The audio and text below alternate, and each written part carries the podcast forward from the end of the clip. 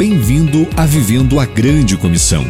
Junte-se hoje a cada nazareno na América do Sul e receba estes conselhos bíblicos de um pastor ao seu discípulo, pelo Reverendo Geraldo Nunes. Algo importantíssimo. Paulo queria que Timóteo soubesse: virão tempos de apostasia nos últimos dias.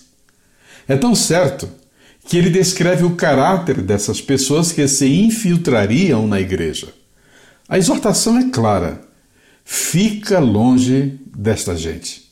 E hoje, como estamos trabalhando para identificar esse tipo de conduta que atrapalha as pessoas a jamais terem conhecimento da verdade.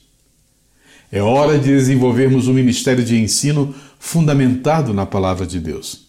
Que tenhamos discernimentos para identificar os lobos com peles de cordeiros que estão no meio da igreja, buscando oportunidade para enganar aqueles que têm falta de conhecimento. Hoje, em especial, temos uma quantidade enorme desse tipo de gente no meio tecnológico que tem corrompido o mundo.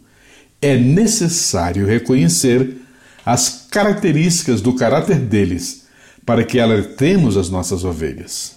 Oremos. Senhor, abre nossos olhos para que possamos identificar qualquer ameaça à tua igreja. Dá-nos discernimento de espírito para rejeitar as ações do mal em nossa congregação. Em Cristo Jesus, nosso libertador.